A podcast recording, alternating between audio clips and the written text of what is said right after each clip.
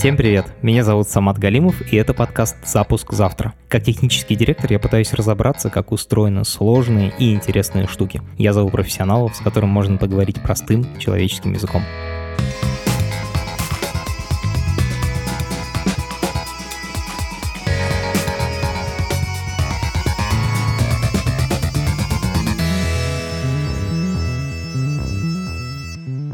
Сегодня я хочу поговорить о тестировании. Все знают, что для того, чтобы появилась программа, нужны программисты, они ее напишут. Но мало кто подозревает, что для того, чтобы появилась большая сложная программа, которую делают десятки программистов и которой пользуются тысячи людей, которая развивается, меняется, в ней что-то удаляют, вот чтобы написать такую программу, чтобы она хорошо работала, нужно тестирование.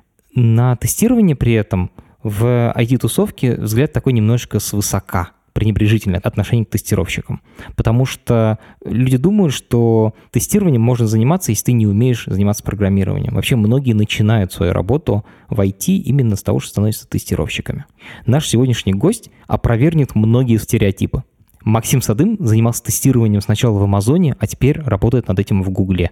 Вместе с ним мы разберемся, что такое тестирование, какие виды тестирования бывают, зачем оно нужно и как можно очень сильно зафакапиться, если не делать хорошего тестирования. Это подкаст студии «Либо-либо», и мы его сделали вместе с сервисом онлайн-образования Яндекс Практикум. У Практикума есть курсы по разработке, по анализу данных и по английскому языку. Если вы хотите освоить цифровую профессию, переходите на сайт Яндекс Практикум и учитесь. Этот список курсов вы наверняка слышали уже тысячу раз. На самом деле у Яндекса курсов гораздо больше, они постоянно запускают новые. Вот, например, четыре новых курса, которые они запустили недавно. UX-исследование, UX-копирайтинг, таргетированная реклама и контекстная реклама. Если вы хотите разобраться в этих цифровых профессиях, переходите на сайт Яндекс Практикум и учитесь. Меня зовут Максим Садым, я работаю в компании Google, до этого я работал в Амазоне, а еще до этого я работал в СКБ Контуре в славном городе Екатеринбурге. Максим, получается, все это время ты занимался тестированием. Вот о тестировании я и хочу поговорить. Когда я вот был техническим директором «Медузы», у меня были много разных телефонов, во-первых, и один компьютер. Я помню фотографию своего стола рабочего обычного, деревянного, на котором стоит компьютер, и 7 телефонов в ряд. Я открываю одну и ту же статью во всех этих устройствах, одну статью «Медузы». Я ее специально сам создавал. Я в этой статье писал все типы форматирования, типа там жирный, полужирный, наклонный текст, заголовок, картинка, видео, твиттер, там все, короче, вставлено в эту статью. И вот я смотрю на разных телефонах, как оно выглядит. Все ли нормально отображается. Это называется UI-тестирование. Тестирование интерфейсов пользовательских, то есть то, что видит обычный человек, когда открывает там сайт или мобильное приложение. То, что я описал, это типа стандартное UI-тестирование или обычно в компаниях делают по-другому? Вот то, что ты описал, это самое стандартное UI-тестирование, с этого начинают абсолютно все. То есть, если ты делаешь какой-нибудь стартап, первое, что ты делаешь, это ты просто руками все сам тестируешь. Вопрос, что ты будешь делать потом, когда у тебя появляется большое количество клиентов большое количество разработчиков, большое количество фичей. Тогда один человек не может это тестировать руками, и существует два глобальных пути. То есть мы либо можем нанять большое количество ручных тестеров, которые будут точно так же там, на куче девайсов пробовать воспроизводить разные сценарии хитрые, либо у нас есть второй подход. Это мы пишем программу, которая тестирует программу. То есть вместо того, чтобы сама сидел и кликал там на семи телефонах э, разные кнопки, мы пишем программу, которая запускает нашу программу, которую мы хотим проверить на 7 там, разных телефонах, на 100 разных телефонах, там уже масштабирование очень легко получается. И проверяем, что если мы кликаем сюда, ничего не сломалось, если мы кликаем сюда, то появляется такой-то элемент, такая-то кнопочка, а если мы нажимаем на эту статью, то мы видим эту статью вот примерно такой там, не совсем пиксель в пиксель, но примерно. То есть это основные сценарии. Слушай, надо пояснить, что сценарий тестирования — это то, что тебе нужно сделать с программой для того, чтобы проверить определенную штуку. Например, сценарий тестирования — это типа открыл главную страницу «Медузы», нажал на статью, и статья должна открыться в этот момент. И должна открыться быстро. Вот такой сценарий тестирования, довольно простой. Или сценарий тестирования интернет-магазина. Открываешь интернет-магазин, список товаров, нажимаешь на конкретный товар, добавляешь корзину, и в корзине должен появиться товар. Ты про эти сценарии говоришь? Абсолютно, да. По сути, один сценарий описывает один какой-то workflow, одну последовательность действий э, какого-то пользователя. Как часто это проверяется? Каждый раз, когда в программу вносятся изменения, или каждый раз, когда выходит новая версия программы? Как часто прогоняются тесты? Если ты поработал с каким-то модулем, э, то, как правило, ты запускаешь вручную тесты, которые касаются конкретно этого места. Конкретно этого модуля. Вот дальше они в обязательном порядке запускаются перед тем, как они будут выложены. Ну, я тебе сейчас рассказываю про, про то, как это было в Амазоне. Прежде чем там несколько стадий выкладывания новой версии, и перед каждой стадией обязательно прогоняются все UI-тесты. Если хотя бы один из них упал, то релиз дальше не идет. Э, специальный разработчик дежурной команде смотрит на этот тест и понимает, что с ним делать, и либо его сам фиксит, либо отдает кому-то еще, тем не менее. Так, тест упал, упал, значит, не прошел, значит, да. нашлась ошибка. А сколько таких тестов обычно бывает, UI-тестов? Может быть, ну, как раз на примере своей работы в Амазоне? А, ну вот смотри, в Амазоне я работал над проектом Gift Receiver. Это достаточно небольшой проект, э, то есть там, по-моему, около восьми страниц было. За этим еще некоторые workflow, а некоторые процессы стояли, тем не менее. Gift Receiver, что он делал? Идея такая, когда тебе приходит подарок с Амазона, я, как посылающий тебе подарок, я могу отдать тебе еще либо PDF-ку, либо распечатать листочек, на котором написано «Вот, пожалуйста, твой подарок, а если он тебе не нравится, то ты можешь перейти вот по этой ссылке и вернуть его, и я об этом ничего не узнаю». Ну, чтобы типа, мусора было меньше, да? Чтобы люди не выкидывали вещи, которые мне нужны. Да, абсолютно. При этом, чтобы люди не боялись дарить подарки, и чтобы было меньше мусора. Вау, прикольно. Ты сказал 8 страниц, это 8 веб-страниц, то есть 8 страничек на сайте или это 8 страничек кода? А, нет, это 8 страничек на сайте. Кода там было, ой, я сейчас тебе не скажу по строчкам, но там хорошая логика была, достаточно большая. А UI-тестов у нас там было примерно около 200. Нифига себе, то есть 8 страниц на сайте и 200 UI-тестов. Примерно так. Может быть, я наврал, но, по-моему, там было порядка 200 тестов, потому что, по большому счету, ты можешь как сделать? Ты можешь сделать один тест, который проверяет все-все-все-все-все-все сценарии. Но при этом человек зашел, он прошел по всем-всем страницам, сделал все, что ты можешь представить, что он сделал, и вышел. Такой тест один, наверное, нужен. Но если он сломается, иди и узнай, что именно сломалось. Более того, если что-то изменилось, то его поддерживать будет достаточно сложно, этот тест. А, тест тоже надо менять, обновлять так же, как ты обновляешь программу. Да, конечно. А, то есть я изменил программу, я сделал там более красивую кнопочку, а тест мне говорит, да-да-да, не нашлась наша кнопочка, ты все сломал.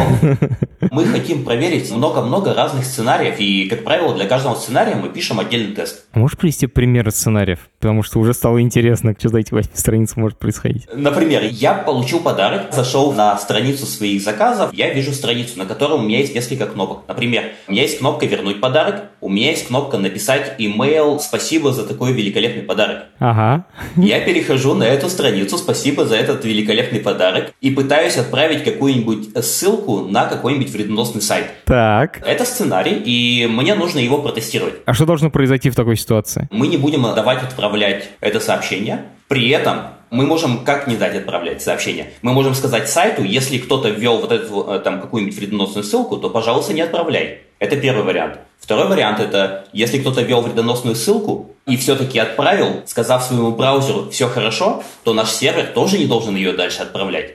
И это еще один сценарий, когда у нас вредоносный злой хакер обошел защиту в браузере, то мы должны еще и на сервере защититься от такого рода атаки. Это отдельный сценарий, проверить, что браузер защитил, и второе, что сервер защитил? Это два разных сценария, да. А, вот теперь становится понятно, почему их 200, ну или там очень много.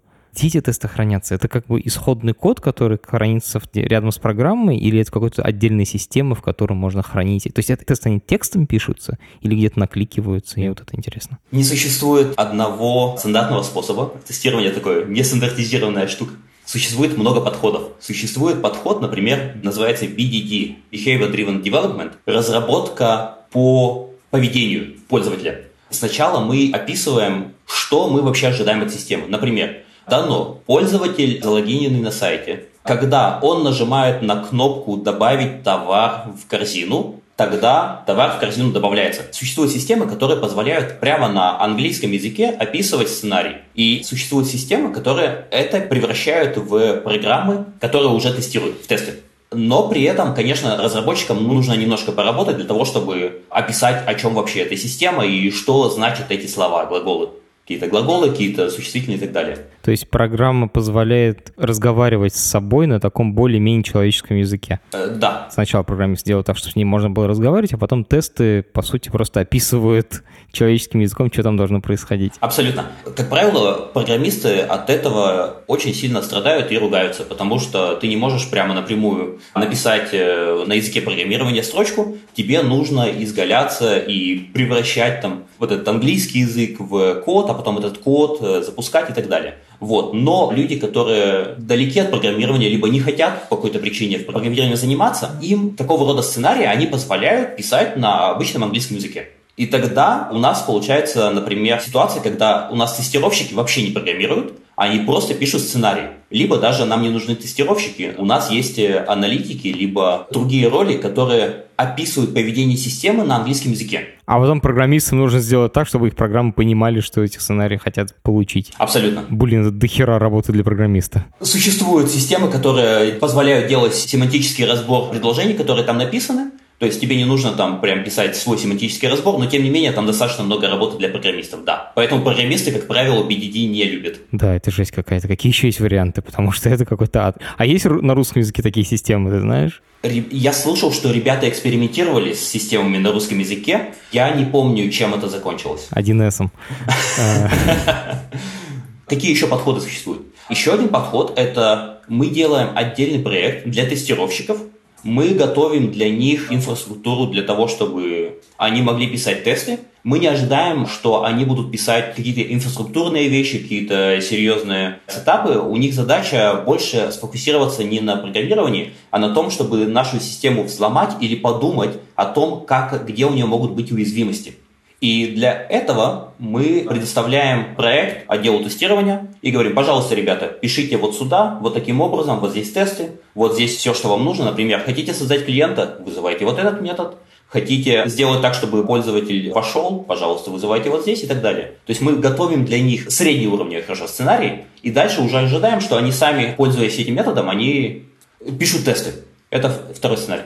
Скажи, пожалуйста, а это все еще UI или это уже что-то другое? Мы можем это делать на любом уровне. Как правило, если мы это отдаем отделу тестирования, то мы автоматизируем UI. Потому что представь себе, у тебя есть отдел тестирования, ты делаешь релиз, выкладываешь новую версию, и при этом у тебя существует 500 обычных сценариев поведения пользователей. Тогда получается, что у тебя отдел должен сидеть неделю, две недели, и 10 человек, они распределяют эти 500 сценариев между собой и воспроизводят их. Делают то же самое, что пользователь сделал бы. Это делается перед каждым релизом, они повторяют и повторяют и повторяют эту работу. И получается, что очень много их времени уходит для того, чтобы перепроверить то, что могла проверить э, машина очень длинный цикл вот этот получается, когда программист что-то доделал, и чтобы понять, типа, все ли в порядке, ему надо ждать, пока живой человек накликает это все на экране. Это, конечно, долго. Абсолютно.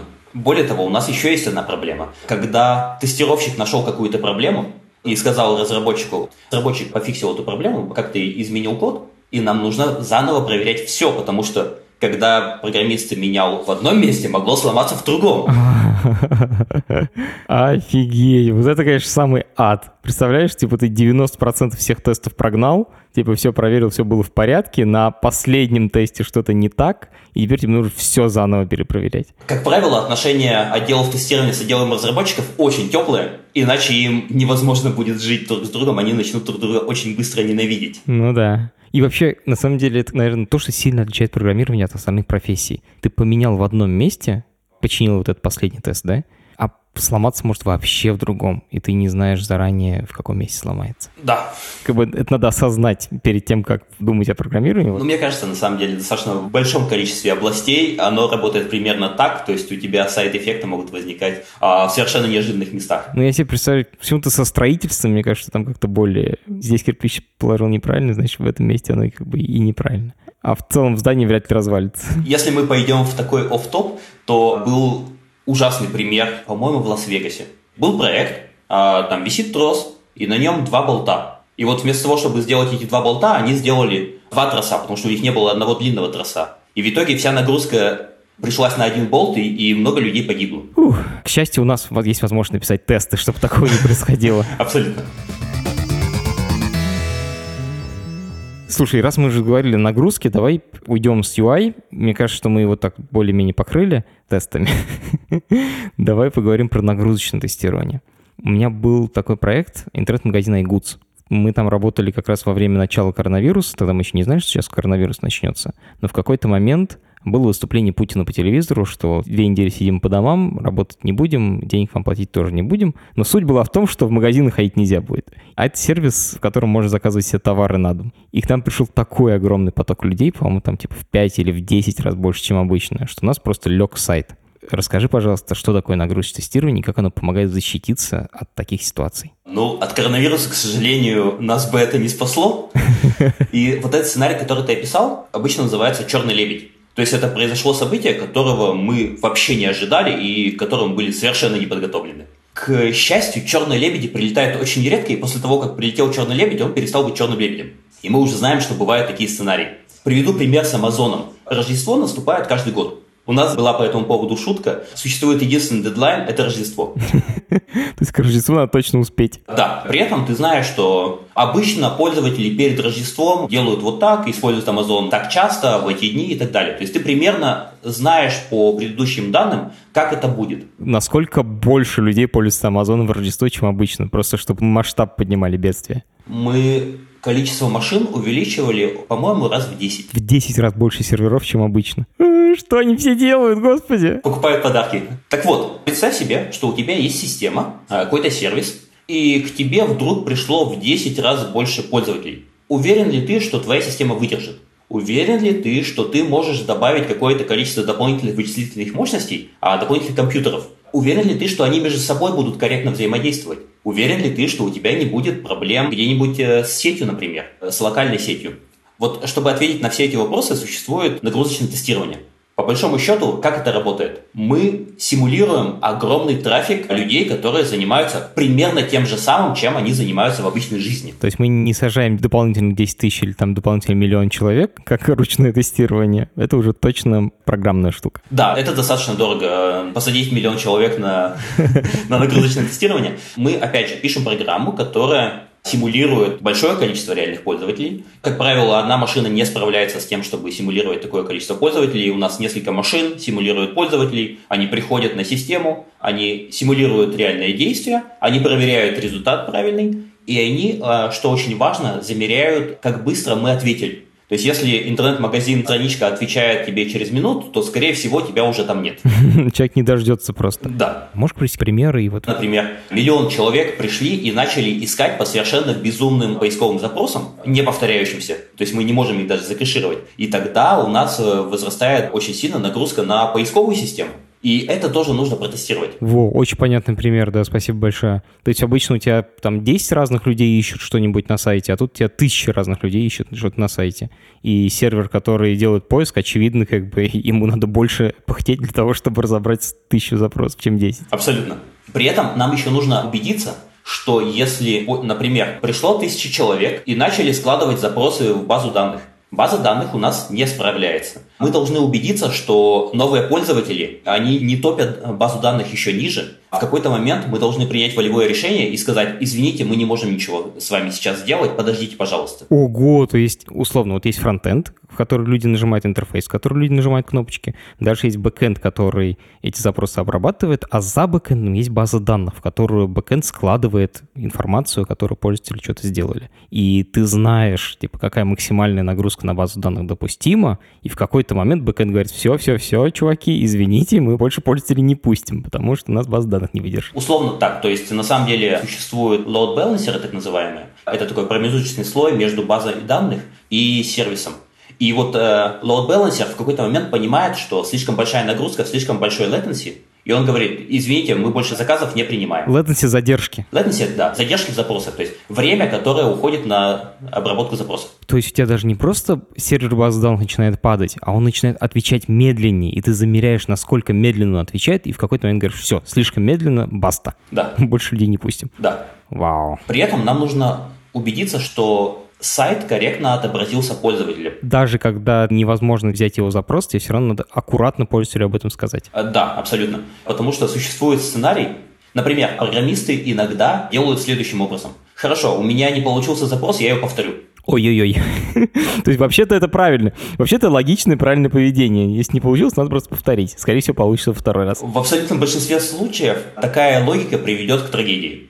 Потому что если запрос не получился, то, наверное, на это была какая-то причина. А если мы начнем бездумно повторять запросы, то у нас нагрузка на базу данных возрастет лавинообразно просто. А приведи пример такого запроса, который обычно повторяется. Ну, например, у тебя сервис спрашивает у базы данных, а покажи мне всех тедди э, Всех мишек на сайте. Вот, а база данных при этом очень занята, и тебе load balancer тут же говорит, вот этот вот э, промежуточный слой, который э, отвечает за то, чтобы слишком базу данных не нагружать, он тебе отвечает, ой, извини, у нас тут все слишком плохо, мы не справляемся. А твой сервис тут же снова говорит, нет, ты все-таки мне отдай его. И тогда уже к load balancer будет очень много запросов от всех таких же клиентов. И в итоге у нас load balancer уже начнет задыхаться, а не база данных. Окей. Okay. Перед каждым большим событием в Амазоне мы должны были запустить обязательно нагрузочное тестирование прогнать. То есть мы прямо проверяем, что большое количество пользователей приходит к нам и начинает возвращать товары, писать спасибо и так далее. Это по правде так происходит, но мы должны отрепетировать это, потому что мы должны убедиться, что у нас все работает хорошо. Сколько таких праздников в год бывает? У нас мир большой, у нас существует Рождество, и у которого есть э, Black Friday, э, Cyber Monday в европейских странах. Черная пятница, киберпятница, даже в России они уже есть. Ага. Да, в Индии я забыл название праздника. Э, Дивали Дивали, кажется. Да, да, да, да. Вот, очень-очень важный праздник. По всему миру разные традиции и такое количество ивентов, его, их достаточно много. Офигеть! То есть ты знаешь праздники всех народов мира, потому что каждый праздник, это значит, на Амазон придет куча людей и будут покупать подарки друг другу. Да, у нас был специальный календарь э, по праздникам народов мира, по большому счету. А, и перед каждым праздником тебе уже протестировать, что на этот праздник вы не упадете. Перед каждым большим праздником, да. Слушай, ты сейчас рассказываешь про довольно сложные архитектурные штуки, то есть про суть того, как устроен сервис. Это не просто на кнопочки тыкать. Кто этим занимается? Этим занимаются разработчики, по крайней мере в Амазоне. В конце концов, это сводится к тыкать кнопочки. Да, но тебе нужно тыкать кнопочки на десятках компьютеров, тысячи кнопочек в секунду, и при этом замерять скорость ответа кнопочек. Это уже не так просто как у меня на столе 7 телефонов лежали. Опять же, в Амазоне существует такая должность, называется SDET SDE – это Software Development Engineer, это инженер по разработке... То есть программист. Программист, да. Вот, а SDET – это Software Development Engineering, то есть это разработчик тестов. Но это не только тестов, это, по большому счету обязанности SDET – это разрабатывать инфраструктуру для того, чтобы разработчики могли тестировать. То есть он даже не сам тесты пишет, а он пишет программы для того, чтобы программистам было проще писать тесты для своих программ. Абсолютно. И, среди прочего, например, они занимаются тем, что они готовят вот эти нагрузочные тестирования, готовят машины для нагрузочного тестирования, готовят сценарии, готовят данные, которые будут пытаться воспроизвести. Э, эти э, занимаются либо SDE, либо SDET, как правило. То есть это такая работа по подготовке инфраструктуры, типа дороги кладет для того, чтобы машины могли ездить? Да. Ручным тестированием, как правило, SDET не занимаются, это слишком дорого, потому что SDET очень мало. Их сильно меньше, чем SDE. О, то есть ты хочешь сказать, что обычных программистов больше, чем программистов, которые умеют делать программы для тестирования? Абсолютно. То есть это более такая высокая каста, можно сказать, программистов. Это параллельная каста. Почему-то в среде программистов принято считать, что тестировщик — это те, кто не умеет программировать. Да, это правда. Так вот, SDET, их сильно меньше, и работа, я не скажу, что она сложнее, она параллельная, и это другая сфера работы. У SDET более горизонтальное покрытие. Что это значит? Один SDET работает сразу на несколько команд и готовит инфраструктуру, чтобы несколько команд могли делать, например, нагрузочное тестирование. А, то есть он сидит не внутри только одного проекта, а он типа обслуживает сразу несколько проектов. Да. А если проект очень большой, то у него могут быть задачи для одного проекта, но, как правило, поскольку мы худо-бедно а, работаем в одном и том же стеке технологий, а, примерно одни и те же языки программирования используем, одни и те же сервисы и так далее, а несколько проектов могут использовать одну и ту же инфраструктуру для тестов. При этом программисты сами пишут и UI-тесты, а они могут сами запускать э, нагрузочное тестирование, но для того, чтобы это подготовить и для того, чтобы сделать им удобно вот это вот все, а, существует э, SDET. Я могу еще про одно направление работы SDET рассказать, которым я в том числе занимался. Угу. А ты был как раз таким программистом тестирования? Смотри, я в Amazon пришел обычным программистом, но так получилось, что я больше занимался тестами, потому что тестов было достаточно мало, а я тупой. Я тупой, я не понимаю, как это работает. А если я не понимаю, как это работает, я хочу зафиксировать, чтобы оно работало так же всегда. Даже если не понимаю как, вот пусть оно так работает, а дальше мы разберемся. И ты писал тест на то, чтобы проверить, что программа типа всегда будет продолжать работать так же, как она работала раньше. По большому счету, да, потому что у нас пришла новая команда, нам отдали старый проект, и нужно было с этим что-то делать. И, в общем, так получилось, что я начал фокусироваться на тестах, и в конце концов это привело к тому, что я перешел в SDET. Так вот, один из проектов SDET, над которым я работал, называется хаос-тестирование. Вот давай про него и поговорим, прям подробно. Существует такая шутка, не существует цифрового облака, это всегда чей-то компьютер. Это абсолютная правда. А если это всегда чей-то компьютер, у этого компьютера может случиться проблема. Например, а, может сломаться жесткий диск или может сломаться процессор или может выйти из строя память, или может по какой-то причине память быть заполнена вся. Тут вообще надо пояснить, что типа вот условный Google или тот же самый Amazon, это типа 10 тысяч серверов или там 100 тысяч серверов, я не знаю сколько сотен тысяч серверов. При таких объемах у тебя постоянно что-то в них будет ломаться. То есть в каждый момент времени у тебя есть компьютер в этом облаке, который сломан. Расскажи дальше, я не хочу просто давать определение хаос-тестирования, расскажи ты, как ты это видишь лучше. Ты абсолютно правильно рассказал, у нас физически постоянно что-то где-то сломано, э, есть а вопрос, как мы с этим работаем. Например, если у нас сломался какой-то компьютер, но мы продолжаем к нему ходить, это значит, что у нас э, пользователь получает э, ошибку, потому что он не может получить свой результат. Во-первых, дофига ждет, а потом понимает, что ошибка. Да. И более того, иногда, когда мы привязываем пользователя к конкретному сервису по какой-то причине, он будет дальше получать ошибки и ошибки и ошибки. И это большая проблема. И нам нужно убедиться, что если физически компьютер сломался, то мы с этим нормально живем. А, то есть у тебя всегда есть не один, а много компьютеров, которые делают одну и ту же задачу. Твоя цель это просто перестать ходить на тот компьютер, который сломался. То есть пускай его братья обрабатывают запросы, пока он лежит. Не только. То, что ты писал, это задача load balancer. У нас задача, например, представь себе, на компьютере по какой-то причине процессор занят на 100%. Неважно чем.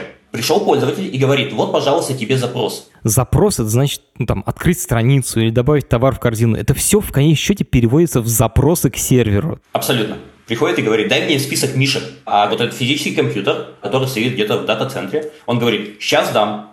И по-прежнему у него 100% загрузки процессора, он не может ничего сделать, но он пообещал. Это не очень правильно. Например, у нас есть такая штука, называется тайм-аут. То есть через какое-то время запрос должен прекратиться. Через какое-то время мы должны сказать, ой, слушай, извини, мы не можем. И мы прям сильно-сильно заняты, все, не могу. Э, сходи кому-нибудь еще.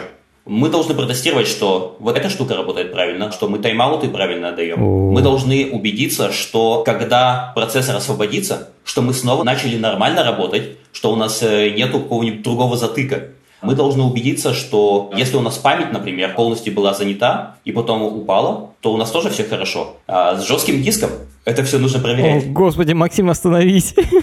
вот ты сейчас описываешь количество проблем, которые может быть, я просто офигеваю. Ну, в смысле, надо пояснить, что когда ты пишешь программу, happy path так называемый, то есть то, когда все нормально идет, типа ты думаешь, как работает моя программа? Типа вот человек отправляет запрос, вот он получает ответ, все нормально. Это типа 10% твоей программы. А остальные 90% это описать, что происходит, когда что-то не так. Тут очень хорошая аналогия, это медицина. В ней одна книжка — это «Анатомия здорового человека», а дальше 10 книг о том, как что может пойти не так и что в этой ситуации делать. И вот тут ровно такая же проблема. Ты прямо сейчас идеально описал мою работу.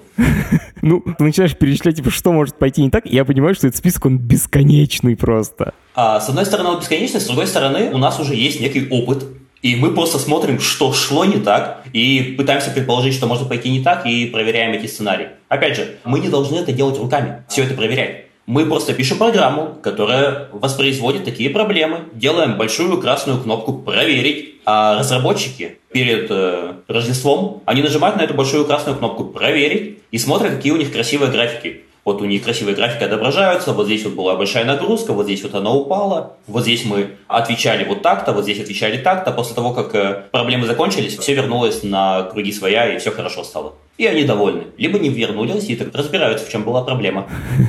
Так, тогда они работают. Обычно там на графиках показано, например, количество пользователей, количество запросов в секунду, дальше то, с какой скоростью мы отвечаем на эти запросы в среднем, или, например, то, с какой скоростью мы отвечаем 95% пользователей, 95 персентиль так называемый. Вот эти все графики, они показывают жизнеспособность твоей системы под нагрузкой. Слушай, мы начали все это э, со слова хаос-тестирования. А мы вроде как вернулись к нагрузочному тестированию. Объясни, где разница между нагрузочным тестированием и хаос-тестированием. Нагрузочное тестирование – это когда у тебя все хорошо. У тебя только просто приходит большое количество пользователей. А хаос-тестирование — это когда, как в фильме, э, к тебе прибегают гремлины и начинают грызть твой компьютер.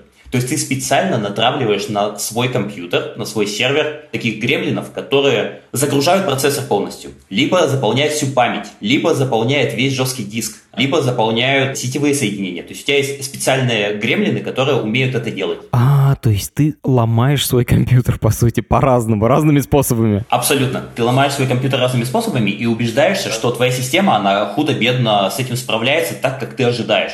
То есть понятно, что если у тебя метеорит прилетит в твой дата-центр, то у тебя будут проблемы. Но в идеале ты должен просто переключиться на другой дата-центр. Хаос-тестирование, ты сейчас рассказал, это довольно сложная техническая штука. И это привилегия IT-гигантов или это все делают? Это начал делать Netflix.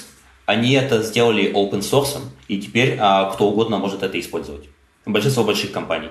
Если это достаточно небольшая компания, это просто слишком дорого. И можно реально просто перезагрузить сервер или там чуть-чуть такое сделать, и все нормально будет. Мы делали один раз стартап давным-давно. Была проблема, у нас ночью перезагружался сервер. Потом узнали, это наш коллега а, спал в офисе, ему было слишком шумно.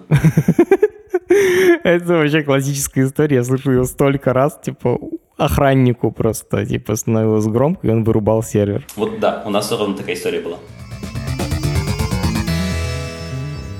Макс, какие мы виды тестирования важные еще не затронули? Это достаточно специфическая тема, называется mutation тестинг, мутационное тестирование. А я очень люблю эту тему, она не очень популярна, к сожалению, но прям очень люблю. Идея следующая. Она, к сожалению, работает только на юнит-тестах, на самых низкоуровневых тестах. Это программы, которые тестируют небольшой кусочек э, моего кода но тем не менее. Давай чуть помедленнее. Значит, мы сейчас с тобой обсуждали UI-тесты, то есть интерфейсные тесты. Это то, когда программа условно нажимает на кнопки в твоей программе. Потом мы обсудили нагрузочное тестирование. Это когда мы всю систему в целом проверяем на то, как она относится к тому, когда к ней приходит в 10 тысяч раз больше людей, чем обычно. Потом хаос-тестирование, когда у программы становится гораздо меньше ресурсов. А теперь мы опускаемся на самый низкий уровень. То есть вот у тебя программы, в ней есть отдельные модули, кусочки программы, которые делают какие-то маленькие задачки. И ты вот проверяешь именно их, да? Абсолютно. Это называется юнит-тесты. Мой самый любимый пример юнит-тестов, э, когда у нас э, была следующая проблема. У нас был очень небольшой кусок логики, который проверяет, какой квартал сейчас есть по дате. Что может пойти не так? Первый квартал начался 1 января, второй квартал начался 1 апреля, а вот 1 июля третий квартал не начался. Почему? А потому что квартал это же 4 месяца. Вот мы делили на 4. Но при этом, чтобы сошлось, мы вычитали где-то еще единицу. И так получилось, что 1 апреля начался второй квартал, а вот в июле нет. Так, при чем тут тесты? Если бы это было покрыто юнит-тестом, то это бы тут же выяснилось. То есть ты проверяешь, что там вот у тебя 4 квартала в году, ты проверяешь, что он начинается и заканчивается, начинается и заканчивается, все. А, то есть юнит-тест выглядел бы так. Модуль программы, который проверяет квартал, там вот есть, и тест ему выглядел бы так. Проверь, что такого числа начинается первый квартал, такого числа второй, такого числа третий. То есть ты подаешь кусочку своей программы на вход дату, и проверяешь, что он возвращает, что да, квартал начался. Абсолютно. Я говорю, 1 июля третий квартал, третий, а 30 июня второй. Ну, как бы хорошо. Ну, там, проверяешь вот каждый квартал, все. Офигеть. На самом деле, юнит-тест — это религия моего партнера Феди. Он, он вообще типа не берет работу программиста, который не пишет юнит-тесты. Достаточно сложно программировать, если у тебя нет юнит-тестов, потому что ты узнаешь о проблемах, которые ты сам создал слишком поздно. Очень поздно, и их потом будет очень, очень сложно решать, поэтому очень важная вещь. Ну так вот, моя любимая тема – это мутационное тестирование. Мутационное тестирование следующее. А вот ты написал какой-то модуль, э, написал юнит-тесты для него, и дальше есть такая метрика, называется coverage, покрытие тестами. По сути, что ты делаешь? Запускаешь тест, и существует специальная программа, которая проверяет каждую строчку кода, заходила ли программа проверки в каждую твою строчку кода. А, то есть условно берем вот весь наш текст программы и закрашиваем зеленым те кусочки, которые проходились, когда работал тест. Абсолютно. И таким образом ты можешь найти те кусочки, которые не были покрыты тестами. То есть они не покрашены зелененькими, значит, как бы в них может быть проблема, и мы они не узнаем, потому что тестов на нее нет. Абсолютно. Если не зелененькая линия, это значит, что в эту линию тест никогда не заходил, и что там творится, никто не знает. А мутационное тестирование следующее. Если мы прошли через какую-то строчку кода, это не значит, что мы ее проверили. Даже если она зеленая, это, еще не значит, что она точно протестирована. Если она осталась беленькой, то это точно проблема. А вот да. если она стала зелененькой, типа, мы еще не уверены. Так, и как стать уверенным? Мы меняем эту строчку. То есть просто программа случайным образом что-то там нафигачивает. Не случайным образом, а у тебя существует э, список мутаторов, и она берет э, каждую строчку, каждый элемент и меняет э, один элемент на другой. То есть у тебя был плюс, ты показал минус. У тебя было больше, написал больше равно и так далее. Он делает мутанта из твоего кода по одному мутанту за раз и прогоняет все юнит-тесты еще раз. И тесты должны упасть. Если тест не упал, это значит мутант пробрался на базу, алярм-алярм, все плохо. Это значит, у тебя тест есть, но он не тестирует вот это место. Офигеть, как круто. То есть ты меняешь свою программу, и твои тесты должны это словить, потому что изменение точно безумное. А, не обязательно безумное, то есть... Э, ну, оно как бы меняет суть твоей программы. А, иногда да, иногда нет. То есть иногда, если ты поменял больше на больше равно, ну как бы ты говоришь, ну хорошо, это приемлемый риск, я с этим живу. Но тем не менее, когда ты знаешь, что именно ты протестировал, это сильно проще для разработчика, Посмотреть на coverage report после своей работы – это обязательное дело. Если ты не посмотрел, ну, как, ну откуда ты знаешь, э, что ты вообще сделал? Посмотреть на mutation report – это еще получить подсказки о том, что ты протестировал или не протестировал. Классно. Да, я на самом деле не слышал такой штуке, и она звучит просто дико весело. Я постоянно это слышал, что тестирование — это такой вход в профессию. Многие люди, которые хотят стать программистами, начинают с того, что они становятся тестировщиками. Почему так происходит? Почему такое мнение есть? Скорее всего, идея следующая. Для того, чтобы тестировать, тебе нужен здравый смысл. Для того, чтобы программировать, тебе нужен здравый смысл и знания конкретные о языках программирования и так далее. Если ты занимаешься тестированием, то с помощью здравого смысла ты приходишь к каким-то сценариям, ты их проверяешь, и дальше тебе понятно, зачем тебе нужно программировать. То есть тебе естественным образом приходит в голову идея, что неплохо бы автоматизировать часть моей работы, не правда ли? Чтобы не проверять один и тот же релиз. И ты начинаешь программировать потихоньку, но при этом ты все еще приносишь пользу. И начинаешь делать все больше и больше, тестировать все больше и больше. Знаешь, мне кажется, что весь наш разговор — это на самом деле ответ на этот вопрос, но я все-таки его еще раз задам, давай проговорим. Тестирование — это программирование или это попроще? На мой взгляд, тестирование — это сложнее. Как ты упомянул, Happy Path — это только 10% наших сценариев. 90% нашей работы — это предупредить то, что пойдет не так. И вот это очень тесно связано с э, тестированием. По большому счету тебе нужно это все тестировать. Поэтому 90% э, нашей работы – это предупредить проблемы. Поэтому с этой точки зрения я считаю, что тестирование сложнее, чем программирование само по себе. То есть предугадать, что может пойти не так, конечно, сложнее, чем просто придумать идеальный сценарий. Happy Puff — это типа счастливый сценарий, когда у тебя все идет хорошо. Солнышко светит, там дождя нет, все нормально. Ну, то есть в идеале ты устанавливаешь себе LAMP, пишешь там 10 строчек кода, у тебя есть интернет-магазин, который все продает. Но теоретически теория от практики не отличается, но практика очень даже отличается. А зарплата тестировщиков при этом ниже, чем у программистов или как? Как вообще зарплаты соотносятся? А если мы говорим про SDET и SDE, то вилка одинаковая. А если мы говорим про ручных тестировщиков, ну понятно, что если человек не программирует, а занимается ручным трудом, то у него оплата будет несколько ниже. Окей, поговорили про теорию, давайте про тебя. Расскажи, как ты вообще сам попал в тестирование? Первый мой проект э, с тестированием, очень тесно связанный с тестированием, был в SKB Contour. SKB Contour — это компания российская, которая делает решения для электронных цифровых подписей, для сертификатов. Они делают даже такие штучки, которые вот втыкают в компьютер, и там внутри тебя электронная цифровая подпись. Если вы открывали ИП, то вы знаете, что это такое. Есть такая технология, называется TDD – Test Driven Development. Идея следующая. Прежде чем э, писать код, ты пишешь тест и он у тебя ломается. И потом ты пишешь код, чтобы этот тест э, проходил, и, собственно, становится счастье. То есть сначала пишешь тест, потом пишешь код. Сначала думаешь, что именно ты хочешь реализовать, и потом это реализовываешь. Угу. Как оно должно работать? Я пришел в проект, в котором ребята были большие фанаты этой идеологии. И у нас э, тестов было, по-моему, 2000 UI-тестов, вот какого-то такого порядка цифры были. Неплохо. Это было прекраснейшее время, и чуть-чуть до того, как я попал в эту команду, к нам на Урал, опять же, СКБ Контур, спасибо ему большое, привозил к нам Кента Бека, идеолога ТДД, а, Test Driven Development. Офигеть, конечно, Контур реально привез основателя этого движения на Урал. Вот это круто. Ну, нужно пояснить. Есть вот такой подход к разработке программного обеспечения, когда ты сначала пишешь тесты, а потом пишешь программу. И это довольно популярный подход. Например, мы с Федей его используем. Федя все свои программы пишет, ну, в большинстве своем пишет именно так. И человек, который это придумал, приезжал по приглашению Контора на Урал для того, чтобы прочитать лекцию о своем подходе. Это реально взрыв. Просто очень большая доля программистов в мире использует этот подход. И вы привезли основателя этого подхода. Круто. Абсолютно. Мне очень повезло быть в то время в том месте. И да, вдохновился этой идеей. Э, занимался в основном веб-разработкой, и оно все время было как-то связано с тестированием. Максим, то есть ты был программистом в контуре, но при этом в ваших проектах все программирование крутилось вокруг тестов, то есть вы очень сильно используете тестирование в своей работе. Абсолютно. Как ты вообще перешел из контура в Amazon, потому что Amazon это типа одна из ведущих IT-компаний на свете, а ты на Урале прогаешь для контура? Я на Урале прогаю для контура, и по политическим причинам решаю уехать э, за рубеж. А, Да, я еду работать на небольшой стартап в Германии, в Берлине, но потом в определенный момент э, стартап закрылся, что бывает там с 90% стартапов, вот, и я пошел работать, собственно, в, в Amazon. Там была прям такая метафизическая история, как я пошел работать туда. Шел август 2015 года. Я читаю в новостях, что идут персеиды. Я думаю, о, как классно, персеиды, звезды падают, пойду посмотрю. ну пояснить, персиды — это когда очень ну, большой звездопад происходит. Звездный дождь.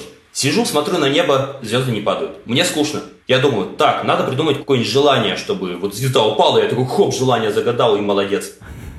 И какое-нибудь абсолютно безумное, чтобы вот прям точно без звезды вообще никак. А я хочу в Гугле работать. Отличное желание, да, все, классно. Сижу, звезды не падают, и не падают, и не падают. И у меня в голове мысль, так, я хочу работать в Гугле, а все, что я для этого делаю, я сижу и смотрю на небо. Наверное, в этом плане есть какой-то подвох. А я думаю, а что сделать, если я хочу работать в Гугле, кроме как смотреть на небо? Наверное, надо загуглить. Я гуглю, как устроиться на работу в Google. Первая страница выдачи рекомендует мне одну и ту же книжку Cracking Coding Interview. Классическая книжка, прекраснейшая, рекомендую абсолютно всем. Заказываю эту книжку, начинаю решать оттуда задачи и заодно пишу своему другу, который работает в Гугле, говорю, все, я хочу работать в Гугле, давай э, сделай мне референс. Вот, съездил на собеседование, собеседование провалил, и попутно решил сходить на, собеседование в Amazon, потому что они приезжали в Берлин, и я подумал, ну я сейчас потренируюсь перед Гуглом на Амазоне, и в Google потом пойду. Прошел собеседование в Amazon, они мне прислали офер, и пошел работать в Amazon. Идеальная история, Максим. Друзья, если хотите поработать в какую-нибудь крутую компанию, возможно, вам нужно для этого что-то сделать. И вот ты попал в Amazon, и ты говоришь, что ты как раз начал писать тесты. Ну, ты попал просто как фронтенд разработчик, да? А, Нет, я попал как full-stack разработчик, потому что просто фронтендом еще в предыдущей фирме мне надоело заниматься только фронтендом, и я занимался, ты не поверишь, еще и тестами. Anyway, так вот, пришел в Amazon, у нас проект старый, люди новые, а у нас э, достаточно мало людей, которые понимают, э, что там происходило. У меня от этого дикий стресс, я не понимаю, как оно работает. Я начинаю писать тесты, чтобы зафиксировать, чтобы понять, как оно работает, и чтобы сделать так, чтобы оно работало так же всегда. По крайней мере, чтобы оно не изменило работу без моего ведома. Ты идеальный программист. Если бы ты у меня работал, я был бы счастлив, потому что наконец-то хоть кто-то понимает вообще, как типа, поддерживать legacy код. А у тебя был, по сути, legacy код, в котором ты не разбираешься. Надо дописать тесты, черт побери, чтобы хотя бы просто, чтобы оно перестало падать. Абсолютно. Какой это был проект, ты помнишь? А это, это все еще был gift receiver, а, то есть, э, по большому счету... Это вот как раз подарки. Да, это, это проект с подарками был, да. Мгм. Там тесты были, вот, но просто покрытие было не очень большим, и я там дописывал то, что я не понимал. А что тебе прям менеджеры дали возможность этим заниматься? Просто обычно менеджеры говорят, нам нужно новые функции делать, бизнесу прямо сейчас нужно, нет времени писать тесты. Мне очень повезло с менеджером на тот момент. Менеджер понимал, что мы переняли э, Legacy проект и что нам нужно время для того, чтобы его как-то перенять. И один из проектов э, моих личных был это как раз э, написание UI-тестов для gift-ресивера. Это был мой проект, моя инициатива, и менеджер поддержал, сказал, ну да, давайте, а то там прям никто не знает, как это работает и работает ли вообще. Слушай, тебе очень сильно повезло. Ты сталкивался в своей практике вот с тем, что я тебе сказал, когда менеджеры говорят, типа, давайте срочно фичи дальше писать, нечего писать тесты. Есть ли какой-то рецепт? Потому что вот я делаю очень много аудитов, и почти все программисты говорят, ну да, тестов нет. Я говорю, а что ж так? Они говорят, ну мы понимаем, что тесты нужны, но бизнес не хочет ждать. Есть ли у тебя какой-то совет таким ребятам, как себя вести? С точки зрения бизнеса я прекрасно понимаю, это дорого. А если у тебя разработчик вместо того, чтобы писать фичи, он занимается тестами и инфраструктурой, и он не выкладывает фичи. Поэтому я бы рекомендовал просто простить и понять бизнес. По большому счету, бизнесу не важно, сколько у тебя тестов. Бизнесу важно, чтобы бизнес работал, бизнес приносил деньги, и он работал стабильно. И он работал стабильно, оно стоит на третьем месте. А тесты это как раз про то, чтобы он работал стабильно. Если бизнес вообще не приносит денег, то владельцу все равно, какое у него покрытие тестов и сколько у него uh, mutation coverage абсолютно все равно. У него нет денег. Мы обычно с Федей объясняем, что, типа, сейчас нормально, но через полгода вам просто, вы, типа, офигеете вносить изменения в программу, так что это такая небольшая инвестиция для того, чтобы потом было дешевле продолжать менять программу. Но согласен, что если бизнес не приносит денег, то, наверное, надо побыстрее найти э, гипотезу, которая выстрелит, и бизнес начнет приносить деньги. Окей, ты в Амазоне, пишешь тесты. Тестирование всегда было в фокусе моего внимания, мне это было всегда интересно. Вот, и в определенный момент э, мой менеджер говорит, вот у нас э, есть позиция SDET, а не хочешь ли ты стать SDET? Потому что, по большому счету, тебе тогда не нужно будет пилить фичи, и сможешь заниматься тем, что тебе нравится. Идеальный менеджер. Было достаточно сложно отказаться от такого предложения, поэтому стал SDET. Что происходило дальше? Просто сейчас ты уже не работаешь в Амазоне. Вот идея «я хочу работать в Гугле», она никуда не делась. Она была все время со мной, и это, знаешь, такое ощущение, вот ты приехал к какой-нибудь горе, посмотрел на нее и не взошел. И такой... Так. Поэтому вот у меня с Гуглом были ровно такие же отношения. Вот я приехал, посмотрел на собеседование и не прошел.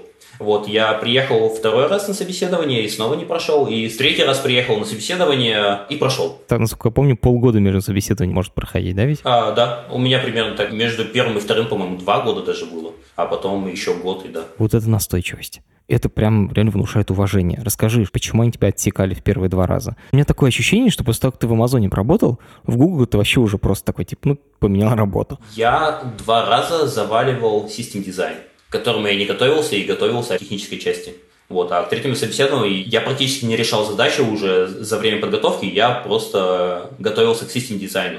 А подготовка к систем дизайну, это по большому счету ты гуглишь э, доклады разработчиков больших компаний, не знаю, там Uber, Instagram и так далее, читаешь, как это все устроено, и закладываешь новые паттерны в голову, которые потом можно применить на собеседовании. Систем дизайн, когда нужно придумать архитектуру сервиса, не программировать его, а именно придумать архитектуру, типа как оно будет устроено для того, чтобы заработало и держало большую нагрузку. Абсолютно. Еще вопрос. Финальный. Я у всех гостей его спрашиваю. Посоветуй что-нибудь, что ты сам читаешь в интернете, что тебе очень нравится. Просто про свое личное. Что ты любишь читать в интернете? Или смотреть, YouTube, может, какой-то? А, лично э, каналы в Телеграме в основном сейчас. Скажи какие-нибудь два канала, которые тебе больше всего нравятся. TP программер, типичный программист. Отлично, это мемасики по программированию. Ссылку на этот канал я положу в описании к этому эпизоду. Окей, это офигенное интервью. Спасибо тебе огромное. Мне прям так интересно. Про то, как ты пробивался в компании, это на самом деле поразило, наверное, больше всего. Это прям такой кремень реально. Респект. Это подкаст студии «Либо-либо». И мы его сделали вместе с сервисом онлайн-образования Яндекс Практикум. Над подкастом работали редактор Юлия Яковлева, продюсер Павел Боровков, звукорежиссер Нина Мамотина. За джингл спасибо Алексею Зеленскому.